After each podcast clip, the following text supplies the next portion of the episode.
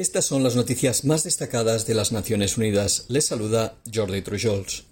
La Agencia de la ONU para los Refugiados y la Organización Internacional para las Migraciones alertaron este viernes del preocupante aumento de personas que cruzan la jungla del Darién en búsqueda de protección y oportunidades.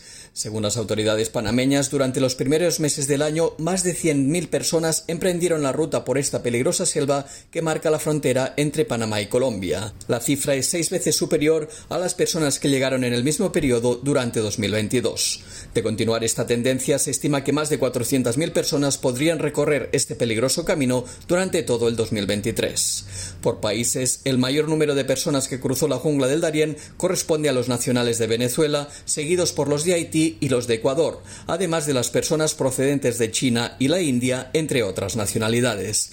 Los últimos informes mensuales de monitoreo de ambos organismos reportan que las personas que abandonan su país de origen lo hacen por motivos económicos, entre ellos la falta de empleo.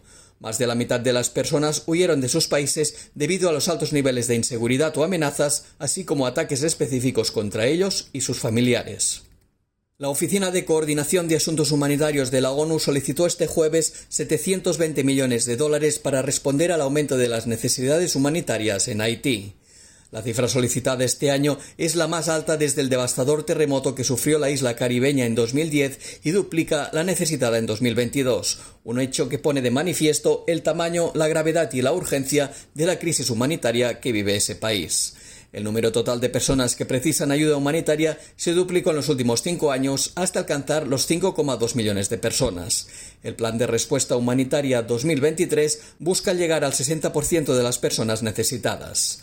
Un factor clave para comprender la situación de crisis de Haití es la violencia ejercida por las bandas criminales. La oficina de la ONU estima que casi el 80% del área metropolitana de Puerto Príncipe, la capital de Haití, está bajo control de las pandillas.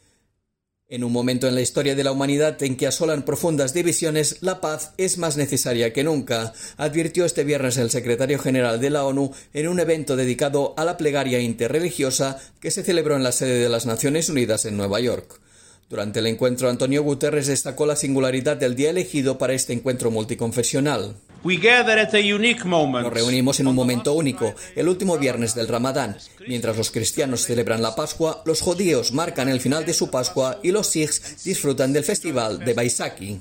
Guterres recordó que los conflictos generan destrucción, pobreza y hambre. Destacó la omnipresencia del cambio climático y la aparición de enormes desigualdades y polarización política, incluso en los países más pacíficos. Por ello pidió alzar los corazones y las voces en favor de la paz y pidió la unión entre comunidades y países.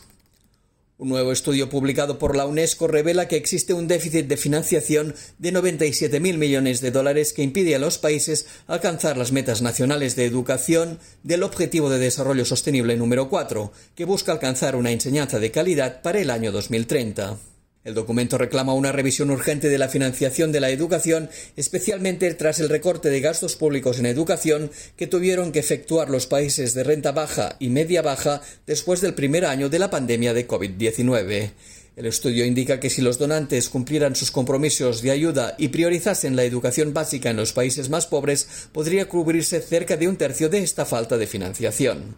Igualmente destaca la necesidad de triplicar el número de profesores de preescolar en los países de renta baja y duplicarlos en los de renta media baja de aquí a 2030. El mayor déficit de financiación se produce en el África subsahariana, ya que el 20% de los niños de educación primaria y casi el 60% de los jóvenes de secundaria no están escolarizados. Y hasta aquí las noticias más destacadas de las Naciones Unidas.